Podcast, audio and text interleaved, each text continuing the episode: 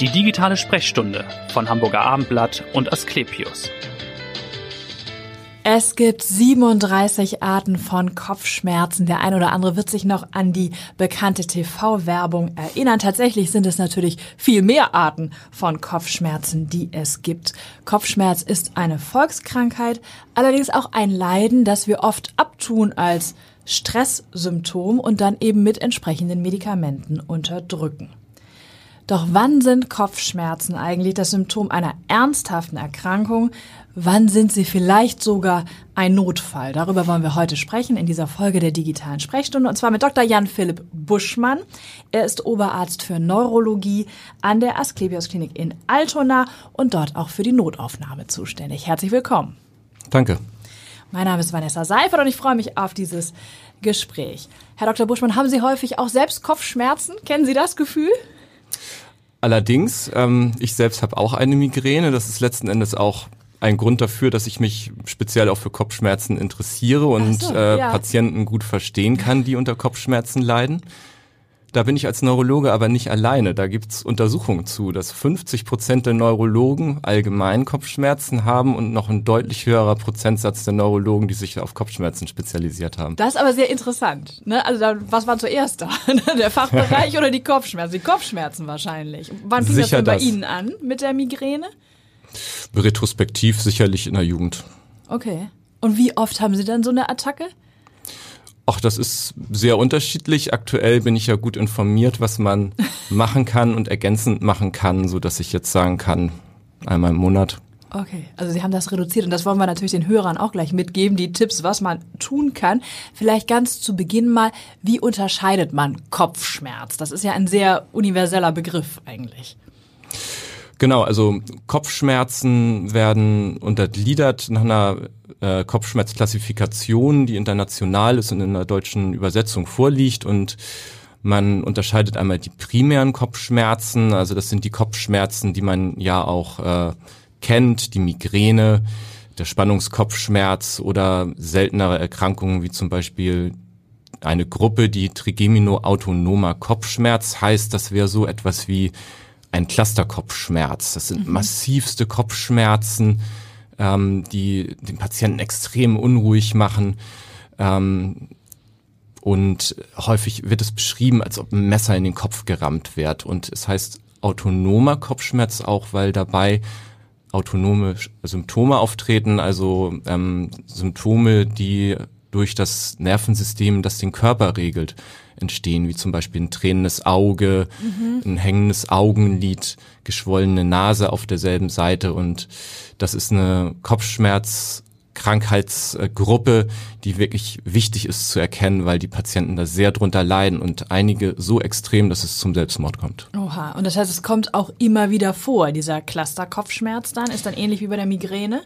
Ähm, das heißt Cluster, weil das geclustert, also in Häufungen auftritt. Da die Patienten haben in der Regel so übers Jahr verteilt, gerne so in der Herbst- und Frühjahrszeit ähm, Häufungen dieser Kopfschmerzepisoden. Okay. Das wäre jetzt sozusagen die primäre Gruppe gewesen, ne? Und sekundären Kopfschmerz gibt's aber dann auch. Genau, sekundärer Kopfschmerz heißt, dass dieser Kopfschmerz nicht eine, die Krankheit an sich ist, sondern da ist der Kopfschmerz eher das Symptom einer anderen Erkrankung.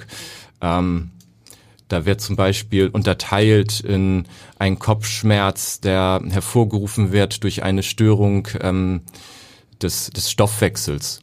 Da wäre ähm, volksläufig auch sehr bekannt in der einfache Kater. Ah ja, gut, den kennen viele, ja. nehme ich mal an, wahrscheinlich fast alle. genau, okay. Das wäre auch ein sekundärer Kopf. Ja, das wäre natürlich nicht schlimm.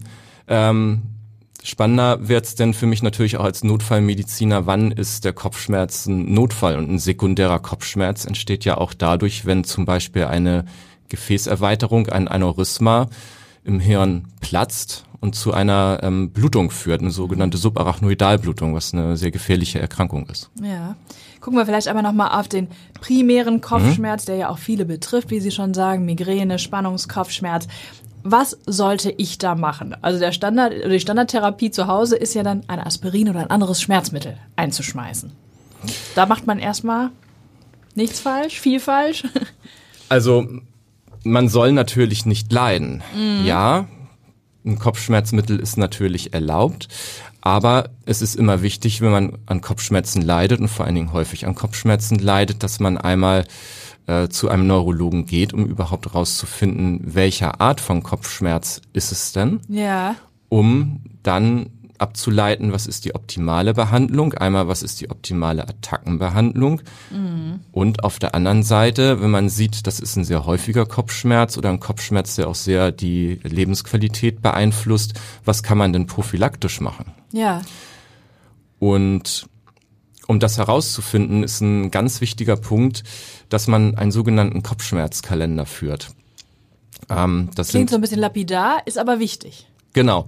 Ist häufig sehr unbefriedigend, auch äh, für mich in der Notaufnahme, wenn ich da jemanden seinen akuten Kopfschmerz vielleicht genommen habe und dann noch sage, führen Sie mal einen Kopfschmerzkalender. Hat er gleich wieder Kopfschmerzen, wenn er da.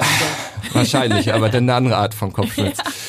Ähm, genau, aber das sind Kalender, die es einfach sehr objektiv messen lassen, wie häufig im Monat habe ich denn Kopfschmerzen und speziell, wie ist dieser Kopfschmerz ausgeprägt? Ist er einseits, ist er beidseits, wie stark ist er und vor allen Dingen, welche Begleitsymptome bestehen da? Ähm, habe ich zum Beispiel begleitend Übelkeit ähm, bis hin zum Erbrechen?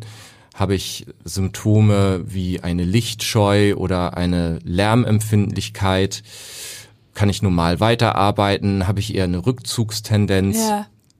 Und kann ich vielleicht auch ähm, Auslöser identifizieren in den Tagen voraus? Sei es Stress, sei es bestimmte Lebensmittel. Ähm, vieles ist möglich und äh, diese Kalender lassen das sehr schön dokumentieren. Über welchen Zeitraum sollte man das dann tun?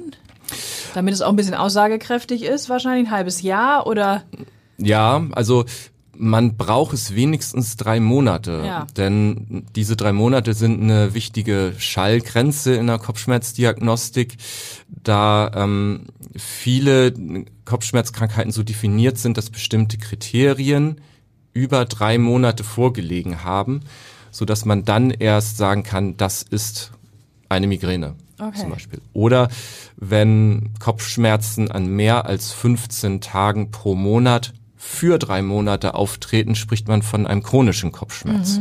also mindestens drei Monate Tagebuch oder Kalender führen. Ist das sehr analog? Wo finde ich das? Oder gibt es das auch als App mittlerweile? Äh, Gibt's beides.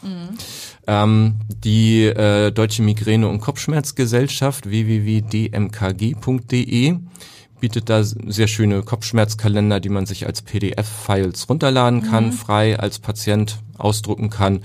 Ähm, das ist, das sieht aus wie eine Excel-Tabelle, hat äh, oben einen Strich, kann man den Monat draufschreiben. Links gibt's Zeilen von 1 bis 31 für die jeweiligen Tage des äh, beschrifteten Monats und Ja. dann kann man die Symptome, Begleitsymptome und vor allen Dingen auch äh, die Medikation, die man eingenommen hat, dokumentieren, weil ja auch die Häufigkeit der Medikationseinnahme ein relevanter Punkt ist. Da kommen wir gleich nochmal drauf, aber da macht man es auf jeden Fall dem behandelnden Arzt schon mal ein bisschen leichter, wenn man mit so einem Kalender wahrscheinlich kommt und man schon mal sehen kann, was hat der Patient selbst genommen und an welchen Tagen und in welcher Häufigkeit leidet er eben tatsächlich. Ne?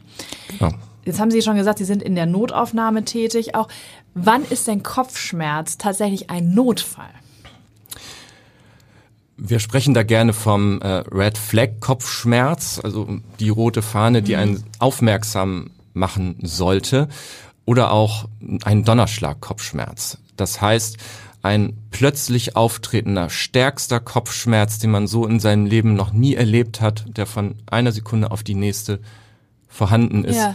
der ist immer ein maximales Warnsymptom, denn das deutet sehr stark auf die eben schon angesprochene Subarachnoidalblutung mit diesem platzenden Okay.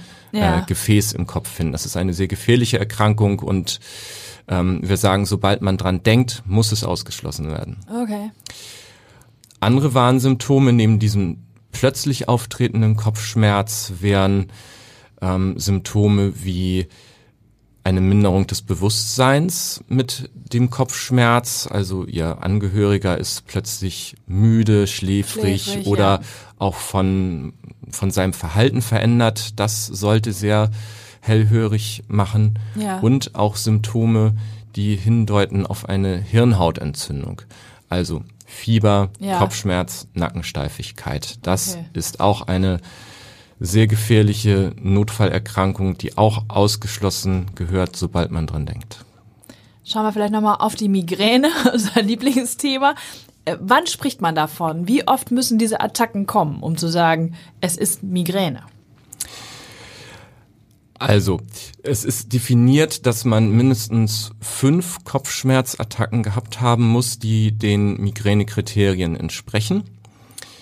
Das sind einmal die ist einmal die Ausprägung der Kopfschmerzen, also ein eher einseitiger Kopfschmerz mit pulsierenden Charakter, mit einer mäßigen bis sehr starken Intensität. Das gilt für den Charakter. Und die typischen Begleitsymptome, da sollte auch was von bestehen. Also die eben schon erwähnte Übelkeit, Erbrechen, Lichtscheu, die Lärmscheu und auch die Rückzugstendenz sind äh, sehr wichtige Begleiterscheinungen einer Migräne, Ja, die im Gegensatz dazu beim Spannungskopfschmerz nicht vorliegen sollten. genau. Weil man das Gefühl hat, manchmal laienhaft, dass Migräne auch etwas inflationär verwendet wird, der Begriff, oder? Genau, also Laienhaft. volksläufig wird ja gesagt, ähm, Oh, ich ich hab habe hab Migräne. Migräne. Da ist dann aber meistens gemeint, ich habe Kopfschmerzen. Richtig, genau. Andersrum muss man sagen, ähm, da man sagt, dass bis zu 10 Prozent der Bevölkerung schon an einer Migräne leiden, haben die meisten dann auch recht. Okay, das stimmt. Und diese fünf Attacken, die diesen Kriterien entsprechen müssen, über welchen Zeitraum müssen die aufgetreten sein oder ist das nicht definiert? Ist nicht definiert, man muss es nur, ähm, wenn man es richtig sauber macht, das ist häufig schwierig, weil dann eben kein Kopfschmerzkalender vorliegt. Ähm, aber das wären die saubere Klassifikation. Ähm, andersrum muss man sagen, dass ein Patient, der diese typischen Symptome zeigt, ähm, in der Regel gut zu erkennen ist. Ja, okay. Speziell, wenn eine Aura vorliegt. Das ist ja auch, also eine, es gibt eine Migräne mit und ohne Aura. Ja, Und die Migräne mit Aura heißt, dass in der Prodromalphase, also in der Phase, bevor der eigentliche Kopfschmerz beginnt, sogenannte Aura-Symptome auftreten. Häufig sind das ähm, Seherscheinungen, ähm, flimmernde, zackenartige Seherscheinungen, Ja. die wir auch Fortifikation nennen, weil diese Zacken, die die Patienten beschreiben, einfach an ein mittelalterliches Vor erinnern. ah, okay. Diese- Und dann setzt der Kopfschmerz an. Das ist sozusagen so ein Vorbote oder schon mal so ein, so ein Symptom. Genau, das wäre das Klassische, dass erst Sehstörungen auftreten, die dann nachlassen und dann tritt der Kopfschmerz auf. Wir- Ja.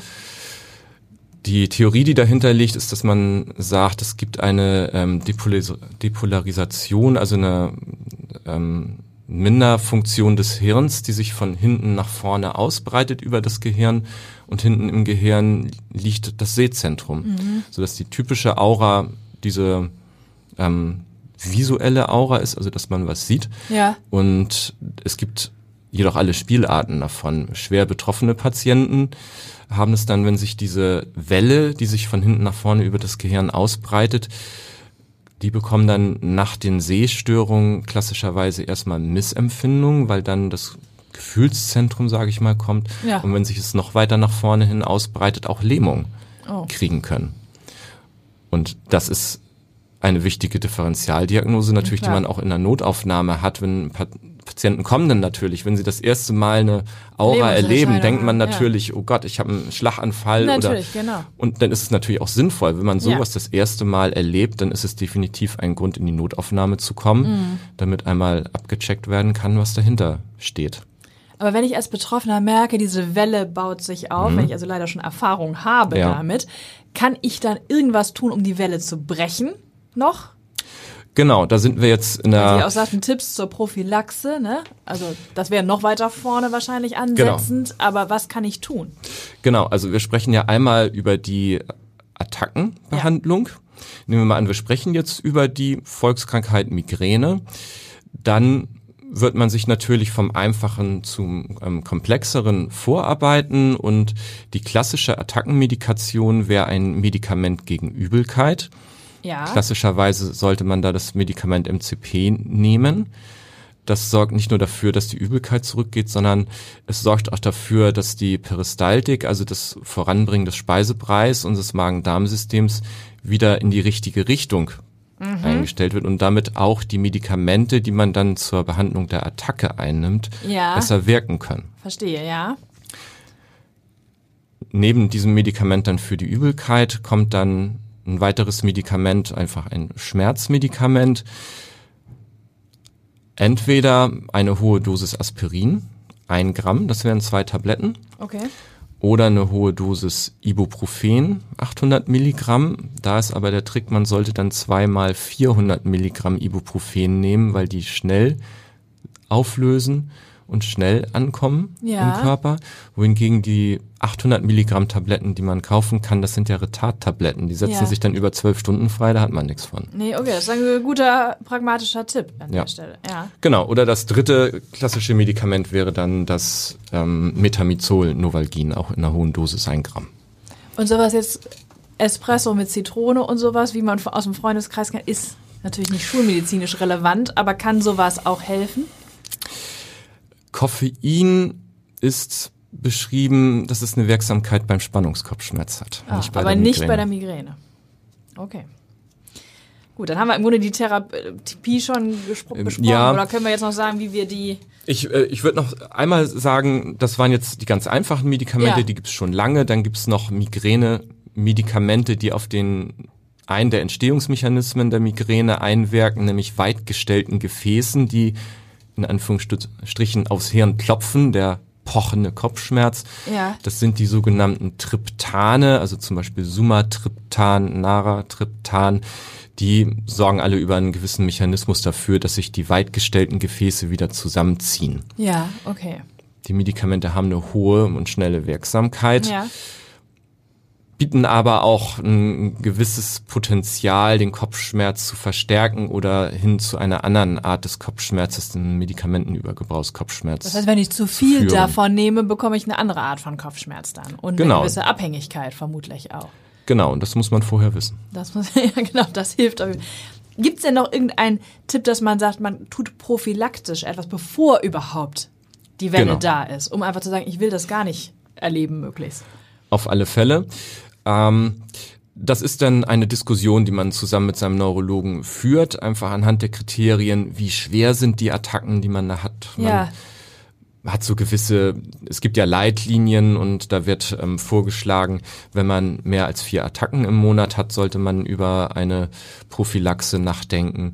Oder natürlich auch, wenn man schwere Attacken hat, die nicht auf die eben genannte Akutmedikation reagieren, dann will ja. man das natürlich auch absolut verhindern. Das wäre ein Grund, eine Prophylaxe einzuleiten oder Migräne mit schweren Auren. Mhm. Wenn jemand dann immer in eine Halbseitenlähmung natürlich. oder massiven Schwindel reinrutscht, dann ist das natürlich auch bei in Anführungsstrichen nur einer Attacke im Monat ein Grund, eine Prophylaxe zu machen. Und die Prophylaxe ist dann auch medikamentös, oder was bedeutet das? Ja, klassischerweise denkt man natürlich erstmal an Medikamente. Das ja. ist eine breite Auswahl an Medikamenten. Das sind einmal Beta-Blocker. Das ist natürlich ganz elegant, wenn man sowieso einen Bluthochdruck hat. Es sind teilweise Medikamente gegen ähm, epileptische Anfälle, die auch eine Wirksamkeit einfach bei der Migräne gezeigt haben, ja. also Valproat und Topriramat. Es ist ein Medikament gegen Depressionen hochwirksam bei Kopfschmerzen. Das ist das Amitriptylin. Das ist nicht nur bei Migräne, sondern auch beim Spannungskopfschmerz eines der Mittel der ersten Wahl. Okay, ja. Ähm, und bei der Migräne noch ein Mittel, das ähm, was an Calciumrezeptoren macht, das Flunarizin. All diese Medikamente haben ihre Vor- und Nachteile. Man muss gucken, hat der Patient vielleicht noch eine andere Erkrankung, also man die muss individuell dann gleichzeitig besprechen. Ne? Genau, die gleichzeitig mit diesem Medikament behandelt wird. Ja. Ähm, es gibt noch eine Reihe andere Medikamente, die ich jetzt nicht genannt habe. Und mm. die gilt es passend zum Patienten auszuwählen und vor allen Dingen auch eine vernünftige Aufklärung zu machen. Was hat denn dieses Medikament an Nebenwirkungen? Klar die Schwierigkeit zum Beispiel bei dem eben genannten hochpotenten Amitriptylin ist, die Kopfschmerzprophylaktische Wirkung, die braucht ein paar Wochen, um ja. vernünftig anzuschlagen, während die Nebenwirkungen sofort funktionieren. Also trockener Mund, hm. ähm, Schläfrigkeit anfangs, Das kommt leider sofort. Ja. Aber wenn man das weiß als Patient, das ist eins der meiner Ansicht nach auch besten Medikamente, ähm, dann sehe ich das, dass man das dann auch in dieser informierten, in diesem informierten Einverständnis besser durchhalten kann, in Anführungsstrichen, diese Phase, wenn man sagt, der Patient kann die normale Einstiegsdosis nicht ab, dann muss man es halt langsamer hochdosieren. Mhm. Das heißt, Aber, man müsste diese Nebenwirkungen gewissermaßen in Kauf nehmen, um ja zu wissen, dafür ist dann der Kopfschmerz am Ende oder fällt die Attacke geringer aus. Genau, das ist dann ja letzten Endes das Ziel. Mhm. Und wenn man weggeht von klassischen, in Anführungsstrichen harten Medikamenten, gibt es natürlich noch viel mehr, was es einfach zu beachten gibt. Es gibt ähm, zum Beispiel eine, man kann es fast Nahrungsergänzung sagen, die aber auch ähm, bewiesen ist, dass sie wirkt. Das ist eine Kombination aus Magnesium, Vitamin B2 und Q10 Okay. die man einnehmen kann, wo Ja. es zwar nicht so hoch signifikante Studien gibt, aber es gibt schon Untersuchungen, die zeigen, dass das eine positive Wirkung hat, wo ich auch durchaus Patienten kenne, die da sehr gut von profitieren Mhm. und das ist, würde ich persönlich natürlich auch erst machen, bevor Klar, ich die eher zumindest ausprobieren, ne, bevor man äh, sozusagen die harten Eingreife. Medikamente nimmt, Genau. wenn man so will. Das wäre eine Variante. Was es auch noch gibt, ist eine ähm, Stimulation der Nervenaustrittspunkte über den Augen, die ähm, auch dazu führt, dass das übererregte Schmerzzentrum, was auch eine Rolle spielt bei der Migräne, dass da die Sensitivität runtergeführt äh, wird. Dieses Gerät funktioniert einmal zur Attackenbehandlung, aber auch, wenn man das täglich einfach prophylaktisch einsetzt, auch zu einer Reduktion der Attackenhäufigkeit. Ah, okay. Ist also ein Gerät, was man äh, das ist ein Gerät. Ja. anschafft oder leiht oder wie auch immer, ja. Ja, genau. Das wird äh, aktuell nicht von den Kassen bezahlt, ähm, muss der Patient selber bezahlen. Das kostet so um die 300 Euro. Okay. Und ähm, Elektroden muss man auch dazu kaufen, die ähm, halten nicht ewig, einfach Klar. weil das Hautfett die irgendwann die Klebefläche Mhm. ähm, zerstört. Aber das ist auch etwas nicht invasives Genau. ähm, für Patienten, die vielleicht äh, keine Medikamente einnehmen möchten. Mhm. Und abseits von diesen Medikamenten oder Devices ist es natürlich absolut relevant, einmal auf sein Leben zu gucken. Wann kriege ich denn Kopfschmerzen? Viele Patienten kennen ja die sogenannte Holiday-Migräne. Das ist eine Migräneform, die abseits vom Arbeitsstress gerne am ersten Wochenendstag Genau. aufblüht. Wenn der Stress nachlässt, ne? Wenn und der die Stress Entspannung nachlässt. einsetzt. Das Genau. haben ja viele, dass der Körper zur Ruhe kommt und dann eben Genau, es gibt Symptome auch zeigt. Stimmen, die sagen, Migräne ist teilweise auch die Möglichkeit des Körpers, zur, sich die Ruhe einzufordern.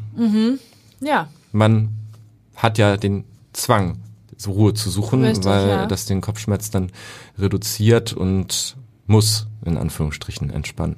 Ist das beim Spannungskopfschmerz dann auch so, dass man sagt, das kommt ja irgendwie vom Nacken her meistens, ne, dieser Spannungskopfschmerz, nach auch langen Arbeitstagen, Mhm. nach stressigen Arbeitstagen, ist das im Grunde auch ein Warnsignal, also es war zu viel? Ja, natürlich. Also es heißt Spannungskopfschmerz, weil es von der Anspannung kommt, also Ja. dem Dysstress. Man, man geht ja so in so eine Art Kampfhaltung, Ja, genau. Zähne fletschen, Haare aufstellen und da ist natürlich die Anspannung der Nackenmuskeln ein relevanter Punkt. Und man geht davon aus, es zieht ja so haubenförmig klassischerweise von hinten nach vorne über den Kopf, dass es da aufgrund der hohen Anspannung der Nackenmuskulatur einfach zu einer ähm, Aktivierung dort der Sehnenansätze kommt, die dann zu diesen Schmerzen führen. Sie haben ja auch Medikamente angesprochen, die auch da helfen, aber Sie sagten da auch tatsächlich, Koffein ist da vielleicht ein Versuch wert. Wenn das jetzt nicht wahrscheinlich in einer wahnsinnig äh, krassen Dimension auftaucht. Ja, vor allen Dingen ist Koffein da in einer Medikamentenkombination so. gezeigt. Deswegen, es wirkt auch alleine, Ja. aber es gibt ja eine Medikamentenkombination aus Aspirin, Ibuprofen und Koffein. Nur das Beste zu sagen.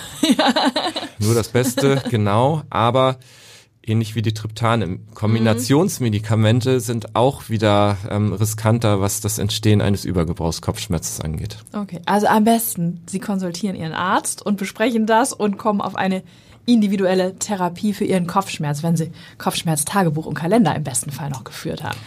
Das wäre natürlich ideal und man muss andersrum sagen, es ist ja auch so, dass man in der Regel auf einem Facharzttermin diese Wartezeiten auch hat, dass man in aller Ruhe einen Kopfschmerztagebuch Ja, man kann es auch ausfüllen kann. positiv sehen, die Wartezeit. genau. Ich danke Ihnen schon mal für das Gespräch, Herr Dr. Buschmann. Kurz noch zu Ihnen. Warum sind Sie Arzt geworden? Warum Neurologe? Warum ich Arzt geworden bin, kann ich eigentlich nicht beantworten. Das war dieser ich, Kopfschmerz. Nein, das definitiv nicht. Nein, ich weiß nicht. Ich wusste das irgendwie ja. seit der frühen Jugend, dass ich das will. Ich kann Ihnen nicht sagen, warum. Ich habe keine genetische Disposition. Wie keine Disposition. Heißt, ne? Ich komme aus keiner Arztfamilie. Ja. Das kann ich definitiv sagen.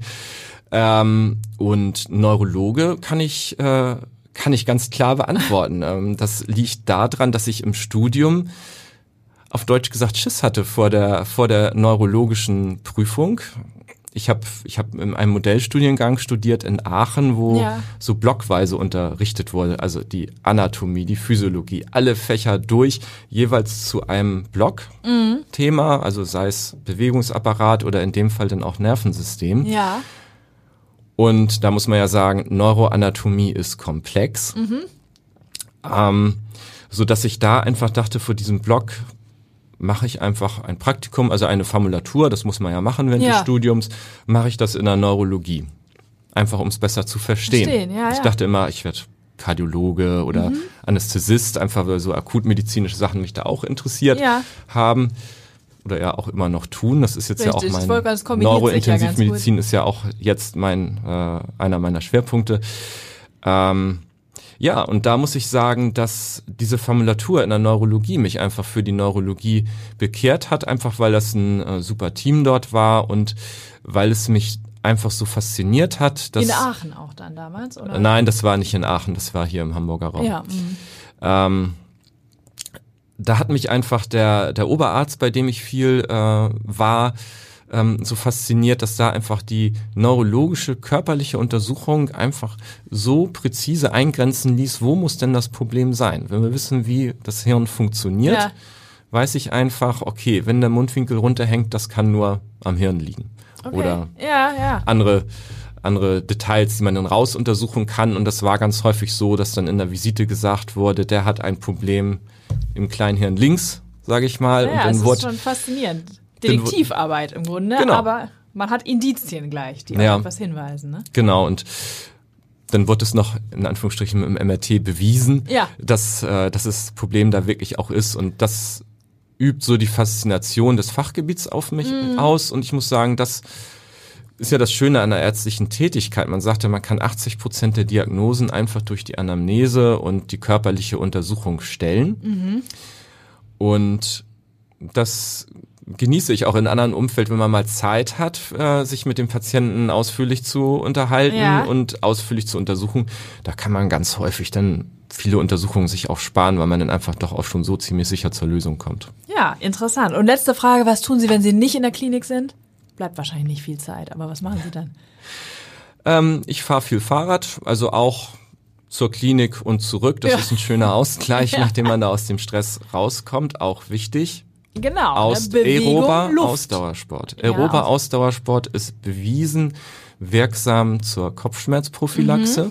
Okay. Und das ist ja schon so eine Art Achtsamkeitsmeditation, wenn Sie da eine Stunde die Beine kreisen lassen. Ach, eine Stunde sind Sie doch unterwegs. Eine Tour, oder? Ja. Ist ein bisschen übertrieben, aber, aber knapp.